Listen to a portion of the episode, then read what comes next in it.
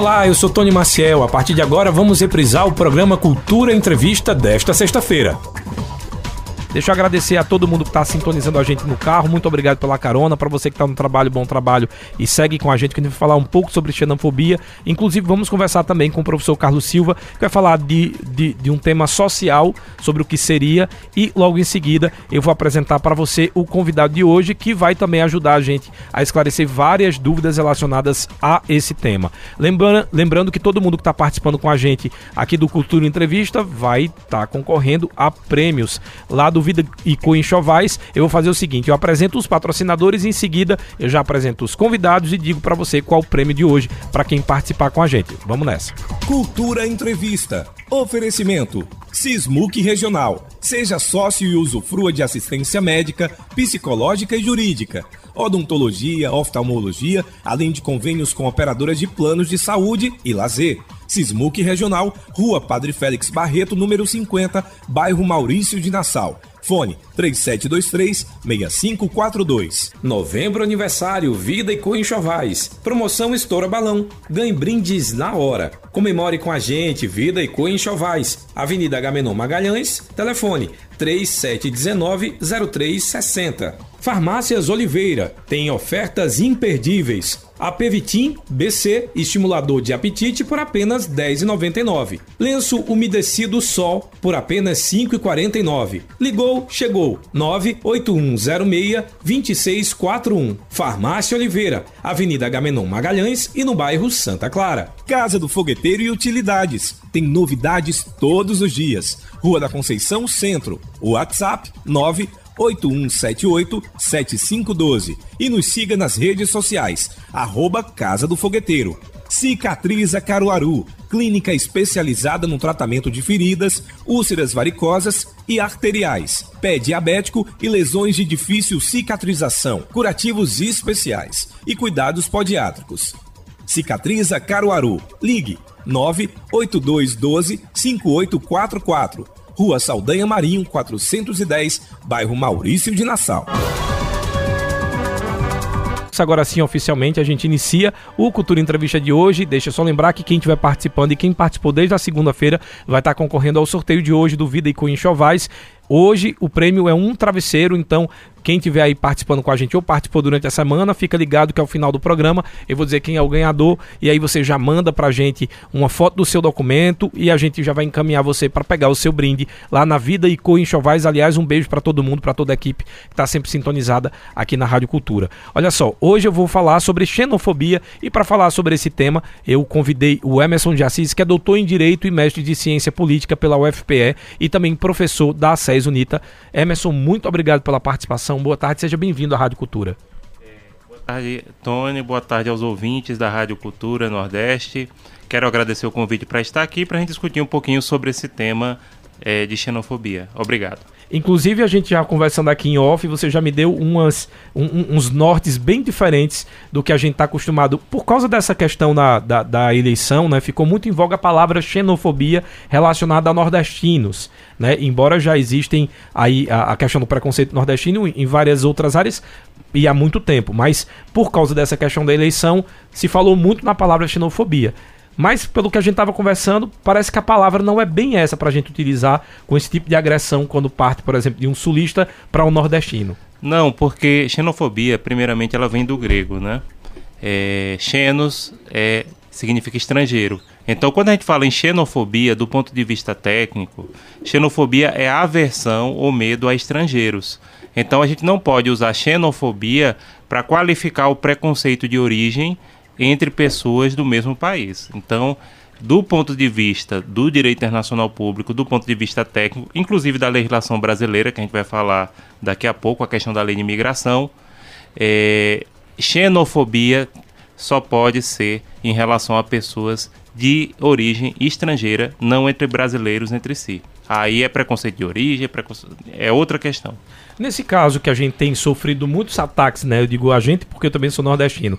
Uh, durante essa eleição uh, do, tanto no primeiro como no segundo turno, houveram muitas agressões verbais, algumas ameaças, inclusive, uh, que partiram de ou pessoas conhecidas ou mesmo de empresários que tinham um, um nome e um poder. Nesse caso do preconceito, eh, Emerson, como é que a gente pode lidar com isso? Isso aí é crime, é previsto na lei, principalmente quando a gente fala desse tipo de, de agressão que é feita nas redes sociais.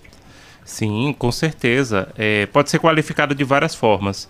Tanto um crime é, do ponto de vista isolado, quanto ao crime em si, que pode ser qualificado como racismo, pode ser qualificado como injúria, pode ser qualificado como ameaça, pode ser a, a, qualificado como agressão é, depende muito do caso concreto e de se analisar a situação específica. Então, nesse caso, então, como é que, que, que, pode se proceder? Por exemplo, a gente recebeu agora algumas denúncias, inclusive durante essa semana, que um empresário, inclusive de Pernambuco, ele falou que a culpa uh, da, da, das eleições era por causa do nordestino e começou a dizer que eram ignorantes e etc, etc. Obviamente, houve uma movimentação na própria rede social para que as pessoas não comprassem mais na, no comércio dele. Isso aí seria uma retaliação mas feita pela sociedade civil. Nesse caso específico, como é que se entra com ação? É alguém que se sente incomodado, entra com ação conjunta, simplesmente ação do Ministério Público? Como é que funciona essa questão da denúncia? Existem várias formas e vários mecanismos, mas tem que ser analisado dentro de um contexto concreto.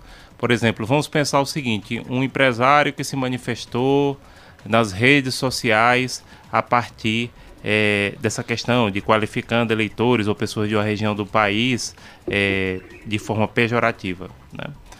O caminho mais adequado aí seria buscar justamente o Ministério Público para que o Ministério Público tomasse as providências, tá? Agora, o tipo de crime que foi cometido, aí a gente tem que apurar de acordo com o caso concreto, se vai ser injúria, se vai ser racismo, se vai ser, enfim. Tem uma porção, é porque a responsabilização por um ato ilícito, ela pode ocorrer em várias instâncias. Ela pode ocorrer na instância administrativa, na instância civil e na instância penal, né? É, nesse sentido, como é uma agressão a um segmento social do país, realmente a instituição mais adequada a defender é o próprio Ministério Público, mas outras instituições também têm legitimidade, inclusive é, a própria OAB ela tem desenvolvido um trabalho importante nesse sentido as ONGs que trabalham com as defesas de direitos humanos também, a Defensoria Pública. Então, várias instituições que, de uma forma geral, representam a sociedade, sejam instituições públicas ou privadas, podem acionar os órgãos competentes, né? Vê, um do, uma das coisas que deixa a gente um pouco mais confuso, por exemplo, vou usar alguns casos que são de, de, pessoas famosas. Por exemplo, a Antônia Fontinelli, né, que é nordestina, ela fez um vídeo falando sobre aquele caso do DJ Ives que bateu na esposa, e aí ela usou a palavra Paraíba né? Falando que o, o cara. Quando de forma ganha, pejorativa. Exatamente, de forma pejorativa, dizendo que ele era um paraíba, que quando ganha dinheiro, o paraíba ele acaba é, fazendo certas coisas que não deveria. Ela, inclusive, chegou a ser acionada pela justiça através de um vereador. Né, de lá que entrou na justiça, embora a justiça da Paraíba se declarou incompetente para julgar a, essa, esse fator aí de que a, a Antônia Fontenelle teria cometido preconceito. Aqui ele já fala na palavra preconceito, mas quando entraram com ação e a mídia racial, acredito, né? Isso, e a mídia toda divulgou como xenofobia. Não, veja só, vou, vamos esclarecer isso de forma bem clara. É, xenofobia, como eu disse aqui, é o repúdio e aversão a estrangeiros.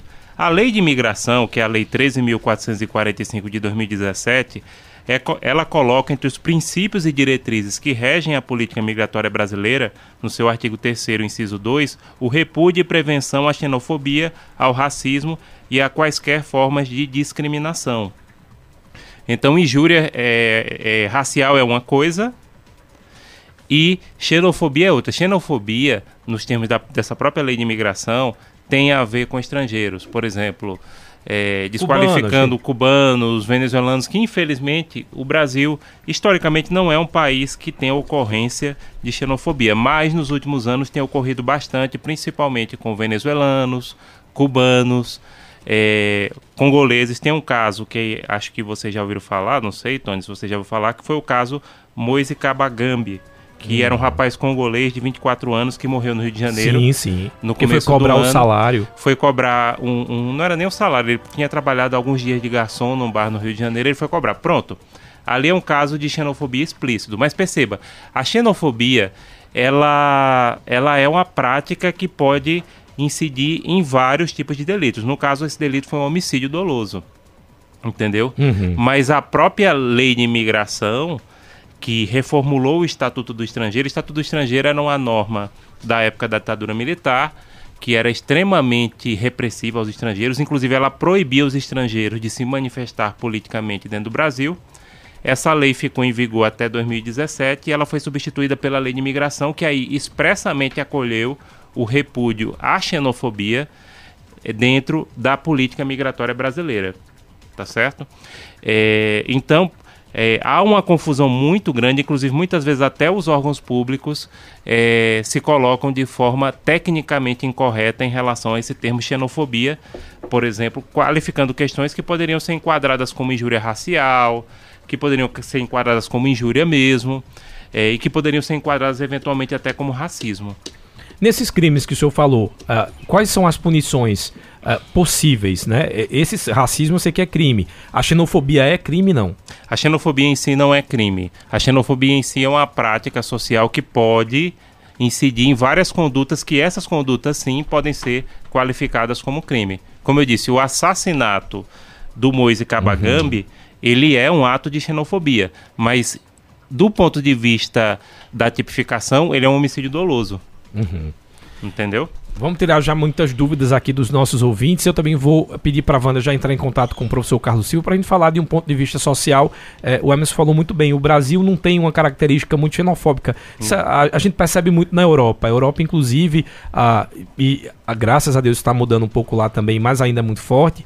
É, uma das vezes eu estava na Itália, eu sempre falo isso, e um gerente de uma loja de perfume, ele era negro, Uh, ele era africano e foi ser, chegou uma cliente e ela disse que não queria ser atendida e pediu para chamar é, um, o gerente da loja. Ele disse: Eu sou o gerente. E ela disse: Então eu não vou comprar nessa loja. E, tipo, era algo que a, as outras pessoas estavam lá e era quase que um direito dessa mulher. Você vê que absurdo, era quase o direito dela, ela não quis e pronto. E ainda ela saiu xingando porque era como se ele estivesse tomando empregos dos italianos. Então, a gente tem uma coisa muito dessa, da, da xenofobia mais para o continente europeu, né? É, o continente europeu, na América do Norte, é, geralmente tem uma incidência maior. Eu também já testemunhei algumas circunstâncias. É, acho que a primeira vez que eu fui para a Europa, por, por volta de 2007, tinha um casal de brasileiros, era de Minas Gerais. O marido era negro e a esposa era branca de olho verde. Então, eles até me perguntaram: olha, quando você chega aqui nas lojas, era uma excursão, né? Você nota se o pessoal fica seguindo você e tal, segurança? Eu digo: não depois a gente acontece, a gente acha que é porque ele é negro, né? Então, realmente há uma incidência maior. No Brasil, historicamente, não, mas infelizmente, nos últimos anos, tem ocorrido vários casos, principalmente com é, é, refugiados. Sim. Refugiados. Basicamente, venezuelanos. Hoje em dia, no Brasil, para você ter uma ideia, a gente só tem 71 mil refugiados. É, desses, 70% são venezuelanos é um número pequeno considerado a população brasileira no total. E principalmente considerando os países, e essa é uma área de, de estudo, inclusive a gente tem um projeto de extensão aqui que tem convênio com o Acnur, que é o Alto Comissariado das Nações Unidas para Refugiados. A gente tem um projeto, é o projeto SOI, Simulação de Organização Internacional, e é, no Brasil, o quantitativo geral de refugiados é muito pouco, comparado a outros países. Por exemplo, a Turquia acolhe 3,8 milhões de refugiados. A Colômbia que é nossa vizinha aqui, é um Sim. país de 40 milhões de habitantes só. Ela tem 1,8 milhões de refugiados, quase todos venezuelanos. Enquanto que o Brasil vai ter 50 mil refugiados, 50 mil venezuelanos refugiados legalmente é, no Brasil, né?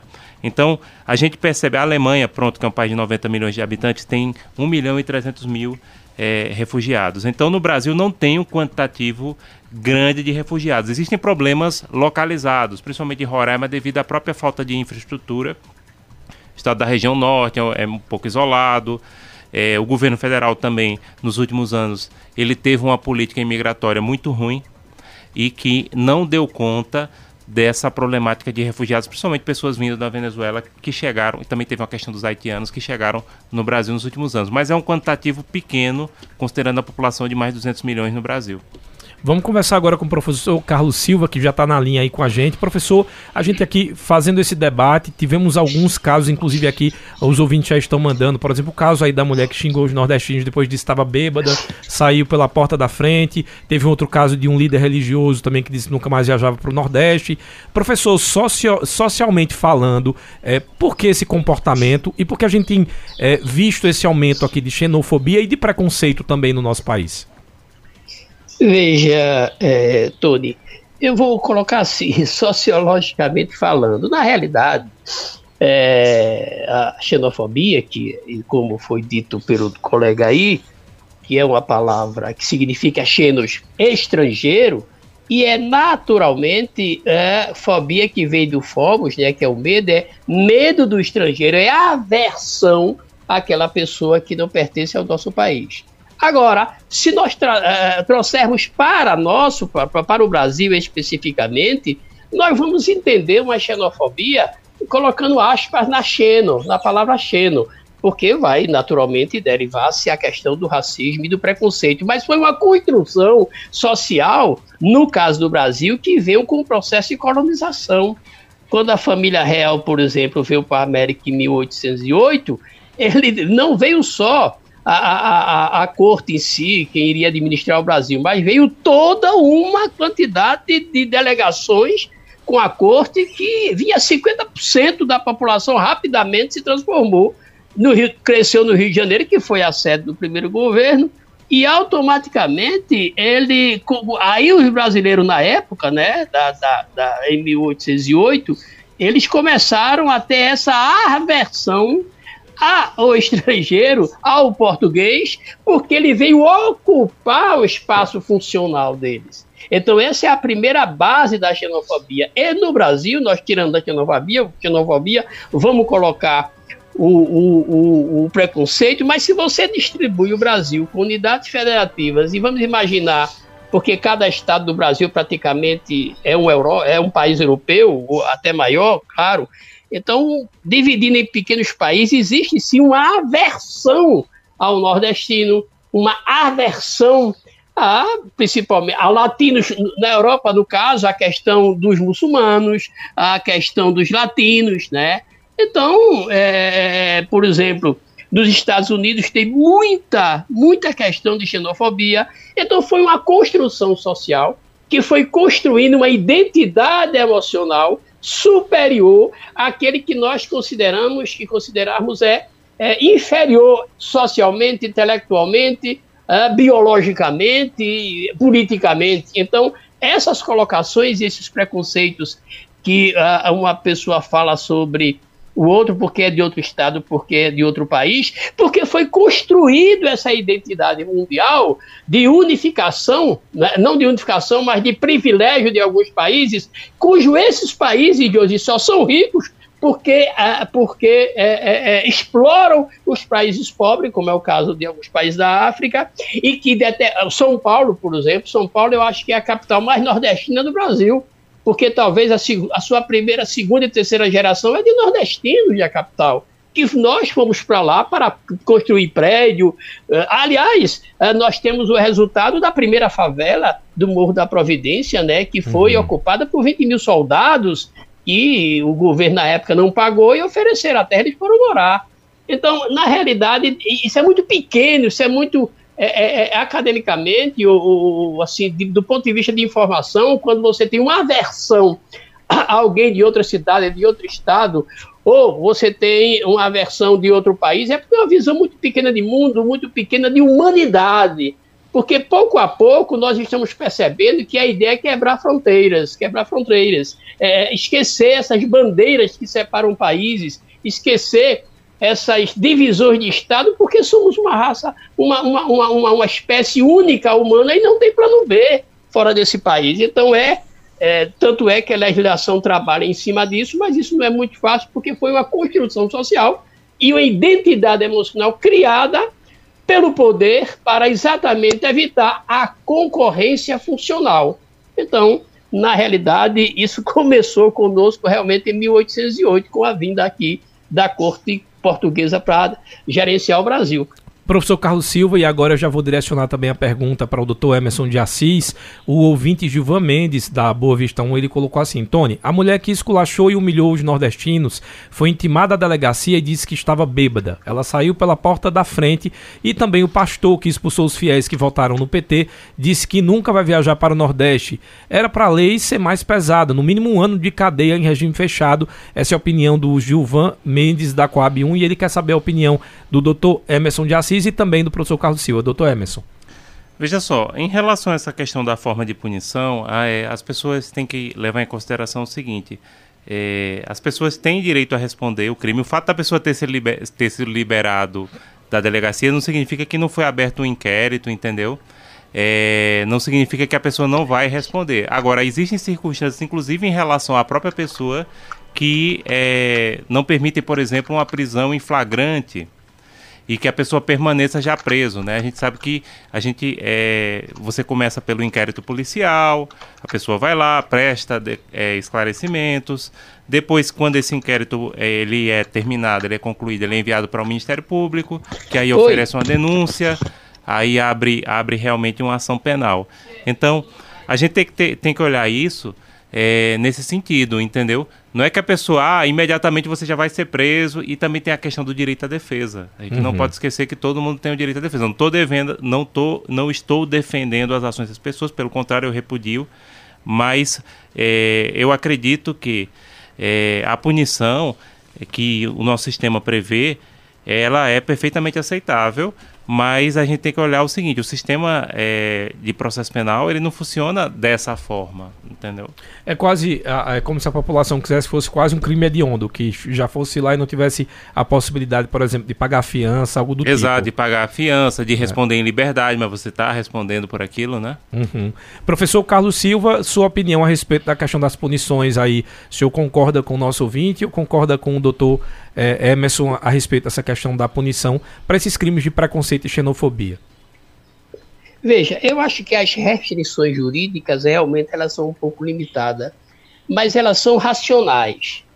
Agora, durante a, questão não foi a colocação dessa pessoa, foi no momento em que ela colocou nessa transição ideológica e polarizada do ponto de vista político que ela se tornou extremamente grave. Uhum. Porque no momento que ela faz aquela colocação contra o nordestino, ela está fazendo uma defesa ideológica e política. E, consequentemente, ela vai absorver, digamos assim, pessoas que vai votar na mesma ideologia dela. Então é um, é, é um momento muito dramático, muito sério, e que deveria ter uma retratação pública ou uma ação pública uh, jurídica mais rápida por causa do processo eleitoral, não é? Então, é, a lei, necessariamente, ela não pode ser um objeto de vingança, ela é um, objeto, um objeto de justiça. Então, ela não tem suas limitações, ela tem suas racionalidades.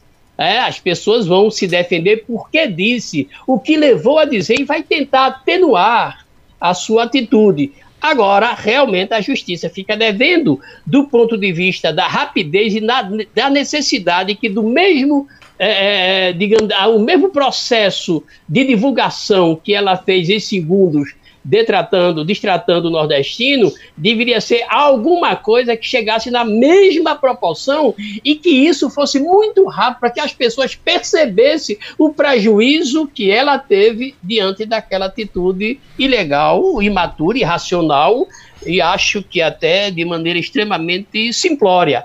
Então, as restrições jurídicas, apesar de ser um pouco, como eu coloquei antes, um pouco limitada, mas tem sua racionalização. A única coisa que eu acho é que deveria existir uma rapidez maior na punição, qualquer que seja, porque o momento é, é, é, é era delicado, o momento é muito, estava sendo muito delicado, era no processo de eleição. Então, tudo que se falava, tudo que se dizia e tudo que se, diz, se dizia no, no, momento era um, é, digamos, era um ponto de apoio para ideologizar o processo eleitoral não é? Então, a, a, ideia, tem pessoas até que praticaram alguns crimes leves nesse sentido, porque sabia que a pena era leve, mas que a, a, o poder da informação teria mais peso do que o castigo, de que a penalidade. Então, provocou sabendo do crime que estava acontecendo. É aí que a justiça deveria ser um pouco mais rápida. É, o Arnaldo Esquilo botou aqui um ponto, professor, que eu acho que o senhor pode colaborar também aqui a, a respeito do que ele fala. Ele está dizendo assim: Salvador é a segunda África, mais um dos lugares que tem maior índice de preconceito aos negros. Ele disse que foi para lá em três carnavais e passou três meses depois do carnaval e sentiu isso na pele. A minha pergunta: como assim? Veja, é, mas é, ele não está sendo incoerente, não. É porque não esqueça que, apesar da, da, de Salvador, da população brasileira, os 50 e mais um pouco é, por cento ser pessoas pardas, não são pessoas brancas nesse sentido, a construção do preconceito ele vai muito pelo status econômico e social da pessoa. Então, existe uma, uma eh, na, na, principalmente em Salvador, algumas pessoas que, apesar de ser negra, ela tem atitudes e construções emocionais entre parênteses brancas, entende? Essa construção, ela afetou é, essa, essa, essa processo de colonização é, até o Brasil um dia desse, é, quando você falava de um cantor americano, um estrangeiro, eu, quando era criança, se você colocasse um estrangeiro num quarto, colocasse uma, uma catraca e cobrasse para dois reais, as pessoas pagavam para ver. Uhum. Né? Então, a gente tem essa, essa história. Os filmes é estrangeiros, é um, um grande processo. Então, a construção emocional, a identidade emocional, foi construída sobre o preconceito sobre o inferior. E às vezes isso predomina nas pessoas de cor. Né? Porque, por exemplo, acha, vou dar um exemplo, jogadores que são negros, mas muitas vezes negam a sua negritude até no relacionamento, na escolha de companhias, né? Para tentar, digamos assim, embranquecer a sua atitude social, né? o seu comportamento social. Então, isso aí, isso aí é um pouco mais profundo. Agora, no geral, é, é, é, é que precisamos avançar a religião, a política, a educação tem que avançar no sentido de que não existe mais pessoas de cor, não existe mais pessoas, de, o desenho físico diferente. Só existe gente, espécie humana, que deve ser olhada pelo que elas são, pela alma, pelo interior. O que está exposto pouco tem valor. Né? Não, não, tem como você. Não, é, é, foge, é um primitivismo absurdo você olhar para alguém e ter uma relação diferenciada porque ele tem uma diferença física, uma diferença na pele, uma diferença ideológica. Nós estávamos passando por esse processo, ainda bem que isso foi estancado. Mas é, é, isso faz parte do processo de construção social e da nossa identidade emocional que foi criada com a ideia de que você tem que ser superior, tem que ter status até, e perdendo uma coisa que vinha se perdendo no Brasil, que foi a consciência de classe. Isso também afeta as atitudes das pessoas. Professor Carlos Silva, deixa eu já lhe agradecer pela participação para liberar o senhor. Eu sei que tem seus compromissos. Muito obrigado por contribuir aqui com o nosso Cultura Entrevista. Um forte abraço, bom final de semana e a gente se vê na próxima segunda-feira, se Deus quiser. Um abraço para você, para o nosso amigo que está sendo entrevistado e a todo ouvinte do Cultura Entrevista. Um abraço. Obrigado. Doutor Emerson, eu vou fazer o seguinte: chegaram muitas perguntas uhum. aqui relacionadas ao tema. Nesse segundo bloco, a gente vai para o intervalo e na volta a gente começa a responder as dúvidas dos nossos ouvintes. Pode ser? Ok, fico à disposição fica à disposição. Então, para você que está aí querendo também tirar dúvida a respeito de xenofobia aí, preconceito, racismo, manda mensagem para a gente através do nosso WhatsApp. Lembrando que todo mundo que participa hoje durante toda a semana vai estar tá concorrendo a um prêmio do Vidicom Chovais aqui no Cultura Entrevista. Depois do intervalo a gente volta. Cultura Entrevista, reprise. Estamos apresentando Cultura Entrevista, reprise.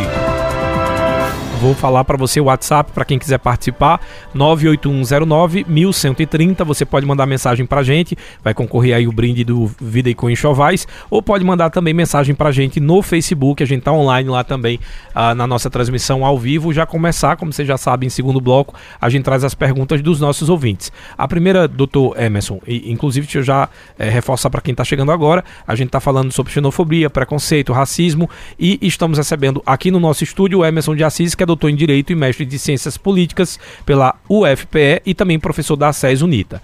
Trazendo a primeira pergunta, o Ricardo Oliveira do Santa Rosa, ele colocou, no caso dessa mulher que xingou a, a, os nordestinos, ou em casos de racismo, se for pego em flagrante, ela pode responder em regime fechado. Aí diz até assim: poderia até ser para ela servir de exemplo. Para servir de exemplo, não, né, Tony? Porque é, a prisão, como a gente estava comentando aqui, ela leva em consideração peculiaridades não só do caso, mas também a questão dos antecedentes daquela pessoa.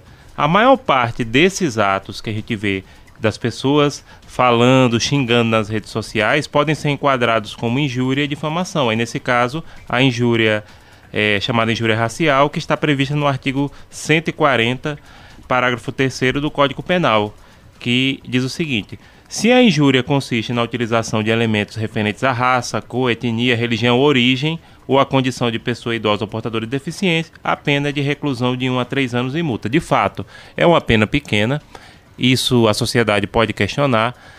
Por outro lado, eu entendo que mais do que uma pena pesada, a gente precisa aqui no Brasil trabalhar o aspecto da educação e do respeito e isso tem que ser uma política pública permanente que já comece nas escolas, conscientizando as pessoas de todo o Brasil de que a gente deve evitar esse tipo de conduta que implica em preconceito. Então, realmente a pena é pequena, mas sempre é, essas questões em relação ao cumprimento de pena, etc., levam em consideração dois aspectos: o fato e os antecedentes que a pessoa tem.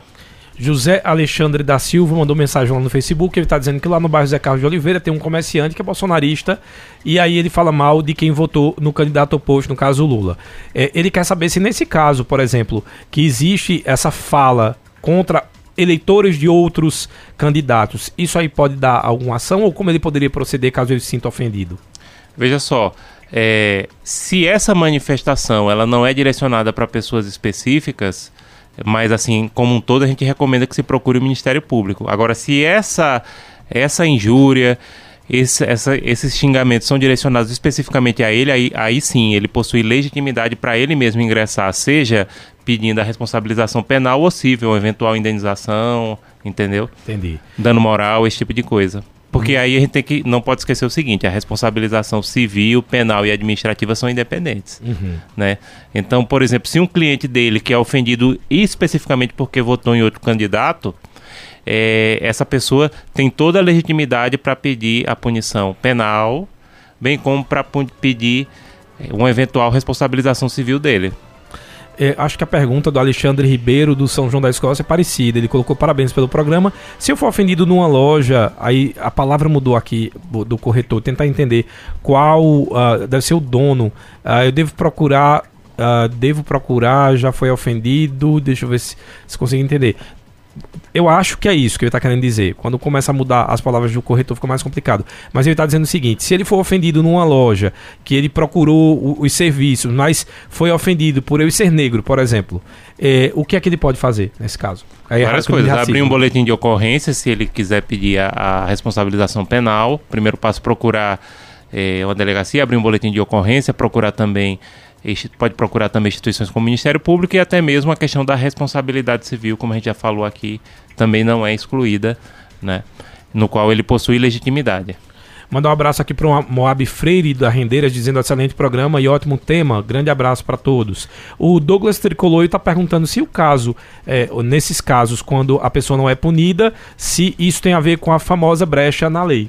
Não, não tem a ver com a brecha na lei. Isso aí é, não é devido à questão da brecha na lei. Às vezes a pessoa não é punida por diversas circunstâncias. É, às vezes a pessoa recebe uma punição que essa punição não é a, a prisão em si, uhum. né, mas pode ser outra, enfim, uma medida alternativa, etc. Não, tem a ver com uma coisa que a gente chama cifra negra, que é, muitas vezes os crimes não são denunciados, as pessoas também, que é um aspecto que é importante, é o seguinte, é sempre abrir boletim de ocorrência quando a pessoa eventualmente for atacado, nesse caso procurar as instâncias competentes, né, Ministério Público.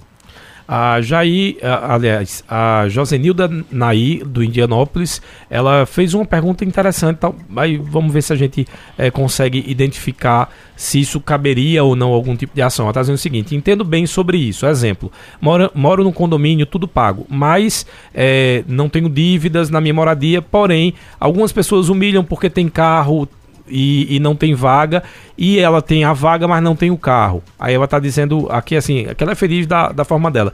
Nesse caso específico, quando você se sente é, uh, sei lá, agredido verbalmente ou sente esse, esse, preconceito dentro de condomínio, se resolve com o síndico e o condomínio ou também cabe já alguma coisa na justiça?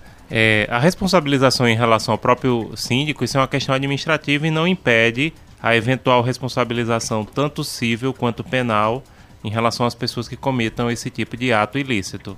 Então, uma coisa é independente da outra, pode ser feito nas duas, nas duas e até três instâncias, né? Se você olhar aí, tem a responsabilidade, responsabilização administrativa que ocorre no próprio âmbito do condomínio e pode gerar, dependendo do fato, uma responsabilização civil ou penal dessas pessoas que cometerem esses atos aí, que podem ser qualificados como injúria ou difamação, né?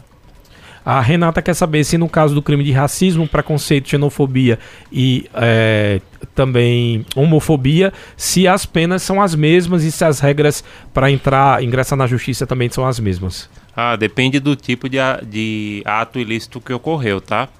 Alguns, esse, esse aqui que eu acabei lendo, é o de injúria racial. Tem o crime de racismo, que é definido pela Lei 7.789 é, de 1989, que eu acho que você pode achar aí no Google. Eu estava com ela aqui agora, deixa eu ver se a gente consegue é, abrir. Mil... É, é, lei de racismo, coloca, ela é de 1989. Lei é a Lei 7.000 e esqueci agora o Certo. Ela é da época do governo Sarney, essa lei. 7.716-89. Aí se define os principais crimes e condutas em relação ao racismo. Tem uma porção de condutas, as penas variam, acho que a pena máxima aí você pode dar uma olhada, é cinco anos de reclusão, que dentro daquele contexto que a gente está falando, a gente pode até achar que é uma pena pequena para um crime realmente que tem uma repercussão social grande, né? Mas aí tem vários tipos de condutas, inclusive a, a, agressão verbal, a agressão física que vai você ser. Você pode ver aí, se você estiver olhando, porque realmente eu não tenho decorado na cabeça essa lei, porque tem muitos artigos, né? Sim. Mas aí você vê até questão, por exemplo, de, de ter preconceito numa recrutação é, de emprego, no, tem esse tipo de, de, de, conduta. Tem aqui violência, violência verbal, violência de vias de fato, por natureza do ou pelo meio empregado. E é... cada conduta acaba tendo uma pena, às é, ligeiramente um pouquinho diferente, né? A pena vai de detenção de três meses a um ano, além de multa. E tem outros crimes que têm pena mais pesada, acho que chega até cinco anos nesse, nessa lei. E aí ele fala exatamente isso: se a injúria consiste na utilização de elementos referentes à raça, cor, etnia, religião, origem ou condição da pessoa idosa ou portadora de deficiência. Também entra aí nessa lei de, de injúria, né? Lei de racismo. Racismo, É aliás. a lei de racismo essa. Essa é a lei de racismo. A injúria racial está no Código Penal. A lei de racismo é uma lei à parte que foi é, promulgada no governo Sarney. Há mais de 30 anos. A Patrícia do Divinópolis está dizendo, como sempre, um assunto muito interessante, explicando de forma fácil para a gente entender. Parabéns. É, tem aqui o Renato, ele falando que nos casos, por exemplo, de xenofobia, tem algumas pessoas, por exemplo, aqui da China ou da Venezuela. Quando acontece algum caso de xenofobia, se eles têm direitos garantidos aqui dentro do país. Com certeza, os estrangeiros têm os mesmos direitos e deveres com que os brasileiros, com exceção de alguns direitos que são resguardados pela Constituição. Ou seja, só pode haver diferenciação entre direitos e deveres estrangeiros, somente aqueles que são definidos na nossa Constituição Federal. Por exemplo, é, só pode ser presidente da República quem for brasileiro nato. Mas em relação a direitos e garantias fundamentais é a mesma coisa. Inclusive estrangeiros que residem aqui no Brasil, é, eles podem, por exemplo, matricular os filhos na escola. É, é, o estrangeiro, mesmo visitante, ele tem direito, por exemplo, de usar os serviços do SUS. Então, é, a Constituição de 88 ela consagrou essa, essa questão dessa, desse acesso a direitos fundamentais por estrangeiros. É, Wanda, só dá uma conferida aí no Alexandre Ribeiro de São João da Escócia. Eu acho que é, o áudio dele é uma pergunta também. É, enquanto a Wanda está olhando aí, é, deixa eu tirar outras dúvidas aqui. Assédio moral também, quando acontece assédio moral por causa. Aí, de, de, de, de cor. De, hum. Nessa semana, por exemplo, a gente estava conversando sobre o Dia da Consciência Negra que vai acontecer. E aí, algumas pessoas estavam é, relatando aqui que foram para uma loja e na loja o cara, quando viu, o, né, o, o, patrão, o empregador, quando viu que a pessoa era negra, disse: Não, não trabalho é, com pessoas de cor escura. O que é que isso pode é, acarretar para esse tipo de, de, de empresário? Pronto, isso a lei de racismo abrange, inclusive o Brasil foi denunciado em 2021 na Corte Interamericana de Direitos Humanos por um caso no qual duas pessoas é, duas mulheres não conseguiram uma vaga de emprego, é, justamente por isso, elas sofreram é, injúria racial e não foi devidamente apurado aqui no Brasil. Sei que não houve punição é, e o Brasil hoje está respondendo a um processo, até um processo internacional por conta disso. É, uma pergunta interessante também aqui, quem mandou essa pergunta foi o Luciano, ele está querendo saber a respeito daqueles comentários do presidente Jair Bolsonaro com as venezuelanas. Aquilo ali poderia ser considerado xenofobia, já que ele falou das meninas venezuelanas que estavam bem arrumadas e elas estariam fazendo o quê, né? Querendo insinuar que era prostituição. Aquilo poderia ser considerado um comentário xenofóbico? Sim, pode ser considerado um comentário xenofóbico. É... Agora, tem que se analisar também, como a gente viu, a questão é, das circunstâncias em que é, foram realizados. Mas sim, de uma forma geral, eu posso dizer que aquele comentário é xenofóbico e, inclusive, é, vai de encontro à própria lei de imigração, né? Que estabelece, como a gente viu aqui no seu artigo 3 parágrafo 2 que é, a política migratória brasileira ela se rege justamente no sentido de prevenir a xenofobia. E quando o presidente da República, infelizmente, ele dá uma declaração tão infeliz quanto ele deu nesse caso, com certeza há a hipótese de xenofobia. Quem nesse caso denunciaria o presidente, um deputado? Procuradoria Geral da República, o que dificilmente vai ocorrer, venhamos e convenhamos. Isso acontece, por exemplo, uh, pode ter uma manifestação popular decidindo que o Ministério Público faça alguma coisa, uh, uma ação popular ou não, ou, não, não cabe? ação popular não. Não, né? não, não caberia. Não, não. Vamos então para a pergunta por áudio. Foi o Alexandre Ribeiro lá do São João da Escócia. Boa tarde, Alexandre. Boa tarde a todos do programa, do Cultura Entrevista. Parabéns pelo programa, o programa está muito bom hoje. E eu sou da Cor Negra e tenho uma pergunta aí para o professor que já saiu e para o outro entrevistado. Eu estava numa loja com uma camisa do PT. Aí um vendedor falou para mim, falou para mim não, ele falou assim, mas eu escutei baixo. Ele falou, além de ser negro, ser petista. Aí eu não disse nada, não respondi, mas fui embora. Se acontecer um caso de a pessoa achar que está sendo ofendido dentro de uma loja, qual órgão a gente deve procurar? Polícia ou o que no momento ali se a pessoa se, se achar ofendido? Meu nome é Alexandre, sou do São João da Escócia. Muito obrigado. Boa pergunta, Alexandre. Muito boa pergunta. Bem, nesse caso, tanto você pode abrir um boletim de ocorrência contra é, essa pessoa, né? Ou, e é, pode também procurar órgãos como o Ministério Público, as instituições que trabalham em prol dos direitos humanos, a Defensoria. Pode você chamar a polícia na hora? Se tiver testemunha, por exemplo. Digamos Sim. que eu, eu, eu vi. Ah, alegando a questão do flagrante, né? Isso. Por exemplo, uhum. aconteceu comigo numa loja, dessas lojas é, grandes de, de shopping, que não vou dizer o nome, é. É, e a atendente foi agredida por uma, um, uma cliente. E a gente tava na fila, ficou indignado, e todo mundo segurou e ligou para a polícia na hora. Sim. Essa senhora. Pode, claro. Pode ser feito isso. Bem como pode registrar o, o boletim e outra coisa, como eu falei aqui, isso não exclui, inclusive a loja tem responsabilidade por isso, né? Ah, do é? ponto de vista civil, sim. Nesse caso, então, o que, o que essa por loja exemplo, deveria ter feito? a pessoa poderia poderia pedir uma indenização por danos morais contra a própria loja. Ah, bom saber. É, a loja tem responsabilidade, assim como qualquer empregador tem responsabilidade pelos atos que o seu empregado comete no exercício das funções. E você sabe que ela não conseguiu fazer a denúncia porque a loja não liberou, não liberou para que ela saísse do caixa. É, é, então ela não, não teve como fazer um, um, um BO.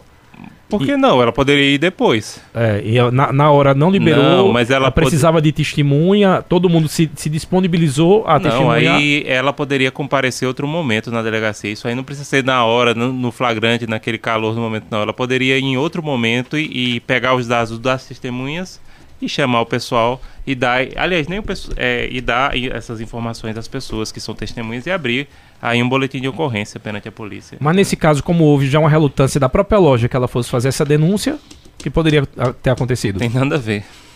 Não, não, não... não, não impede nada. Não impede nada. Pegou os dados da pessoa, né? Da, e pegou os dados da testemunha, informação e tudo mais. Bom Entendeu? saber. A questão aí é não tem, não tem repercussão nenhuma esse fato da loja não liberar ela para sair, não. Aí, no, no caso, por exemplo, também quando acontece com imigrantes. Agora vamos falar sobre xenofobia. Certo. Digamos que eu estou ali na feira de Caruaru, a feira de Caruaru tem muito chinês vendendo Sim. sapato, e eu percebo que tem uma ação xenofóbica, algum tipo de agressão verbal uh, por causa da, da, da etnia. Uhum. É, como eu, como brasileiro, também posso é, denunciar? Como eu disse, pode é, a pessoa pode, nesse caso, é, tanto auxiliar o chinês a abrir um, um, boletim de ocorrência, né? a entrar em contato com o Ministério Público, a se oferecer como testemunha. Mas a princípio, se for uma mera injúria, a própria iniciativa tem que ser dele também, né? Hum, ele precisaria também é, comparecer, sim, né? Claro. É, a gente percebe que tem muitos casos de racismo, preconceito, é, homofobia, uh, machismo tudo isso aí tá, tá meio atrelado, mas a gente também sabe que grande parte desses crimes não são denunciados. Como, por exemplo, o ouvinte acabou de dizer que ele se sentiu ofendido, o cara disse que além de negro, votava em um determinado partido e ele acabou não abrindo o boletim. Os números são maiores porque as pessoas se envergonham de denunciar, por, por achar, inclusive, que não vão ser punidos, é, doutor Emerson. A gente não tem bem dados sobre isso, mas a gente supõe que, de fato, é, quando as pessoas não denunciam, não procuram os canais competentes, isso ajuda com certeza a manter a impunidade. E muitos autores, estudiosos do direito, diz que o problema não é a punição ser pequena, o problema é a falta da, da punição é, que gera maior insegurança jurídica. Mas assim, é, a gente não tem. É complicado até você fazer um levantamento em termos de dados em relação a essa questão. Mas a gente assim tem essa convicção de que a maioria das pessoas que vê esse tipo de ato, as pessoas não tomam a providência. E infelizmente isso ajuda a perpetuar essa cultura de impunidade para a gente tentar falar um pouco sobre o que poderia ser feito. Senhor falou de políticas públicas. Aqui no nosso país, a gente tem muitas políticas públicas, ou ainda é um assunto que uh, precisa ser mais debatido, precisa ser mais repensado para coibir, que é, eu concordo, inclusive a, a própria educação, hoje em dia já existe uma, um, um, um, um, movimento que é para se ter uma educação antirracista. Então, essas políticas públicas e a mudança na educação, isso pode a longo prazo melhorar esses casos uh, na, nossa, na nossa sociedade? A longo prazo, essa educação ela é fundamental para você criar uma cultura de maior respeito na sociedade brasileira. Mas é uma política pública que tem que ser promovida a longo prazo. Começa, por exemplo, e a gente infelizmente nos últimos anos no Brasil a gente teve muito espaço para negacionismo. É, por exemplo, quando a gente pensa que o nosso país teve quase 400 anos de escravidão é, e a gente tem hoje pouquíssimos espaços de memória é, focados na escravidão, por exemplo, é, isso é terrível. Então, é, a, por exemplo, a questão do racismo, ela começaria discutindo essa escravidão. Hoje em dia, e teve muitos casos, de, inclusive de livros que foram escritos aí, livros que chegaram a ser best-seller, falando que a escravidão era culpa dos próprios escravizados, ou que, por exemplo, os africanos vendiam é, os seus conterrâneos então a culpa da escravidão não era desse comércio que, que houve promovido pelos europeus. Não era de quem comprava, era de quem vendia. Exato, o problema não era de quem comprava, era de quem vendia. Não, então, é, em relação, por exemplo, à questão do racismo especificamente, começaria por aí. É, começaria você tendo é, uma política pública focada. Não só você tem, um, é, como esse mês, é o mês da consciência negra mas, por exemplo, é, levar, ter todas as cidades ou cidades polos do Brasil, como Caruaru, ter espaços de memória focados na escravidão, né? É, e o Brasil tem muita dificuldade de lidar com o seu passado, seja o período da escravidão, de seja o período o passado, exato, de assumir né? o seu passado. Outros países lidam com isso de forma melhor. E não precisa ser países desenvolvidos como a Alemanha, que tem é, que eles não têm eles não têm medo de tratar, por exemplo, da questão do racismo. Lá na Alemanha tem vários espaços de, de memória dos campos de concentração que até hoje as pessoas podem é, vivenciar e visitar, né? Mas, por exemplo, uma Argentina da vida em relação à, à ditadura, né? No Brasil, esses, esses eventos históricos que são traumáticos e que fazem parte da nossa história, há um certo negacionismo. É seja como se relação... colocasse aquilo para baixo do tapete. Exatamente. A gente não não tem essa cultura de ficar lembrando do nosso passado, principalmente quando esse passado é mais constrangedor. Aí de vez em quando abre espaço para pessoas que ficam questionando se houve mesmo. Ah, não, a culpa do, do, da escravidão era de quem vendia, não era de quem comprava, não era da demanda gerada. O Anderson está fazendo uma pergunta aqui, Anderson lá da Rendeiras, ele quer saber se no caso de preconceito, ele não sabe se é essa palavra, é praticado contra índios ou descendentes, seriam classificados como o quê? Como racismo preconceito, também. racismo, racismo, racismo, também. racismo também. E ele quer saber se no caso dos indígenas, se o povo tem uma legislação específica ou entra nessa mesma é, lei de, de racismo em relação ao racismo nessa mesma lei de racismo. Então não, não, não teria uma, um... Não, porque a lei já é abrangente, né? Ela é bem abrangente, ela não abrange só racismo. Inclusive, se você dá uma olhada lá de novo, fala de origem nacional. Lei etc, 140, né? não é isso? É. Inclusive, artigo o artigo 140. 140, parágrafo 3 que a maior parte dessas condutas que a gente está falando aqui se enquadram nele. Né? Inclusive a questão, acho que sexual também, aí entra a homofobia. Hum. Então, não. Tá lá tudo enquadrado. Doutor Emerson, para a gente encerrar, quando a gente fala assim de criminalizar o racismo, criminalizar a homofobia, o que era que mudaria? O que é que eu mudaria? Não, o que é que muda, o que é que muda quando eu digo criminalizar? Judicialmente, o que é que muda? Ah, criminalizar é isso. o seguinte, é você criar um crime específico para isso, né? Hum. seria você também chamado tipificar, né? Isso. Mas como a gente viu aqui, essas condutas ligadas a racismo, homofobia, xenofobia, elas podem constituir diversos crimes. A, o termo é um termo geral, né?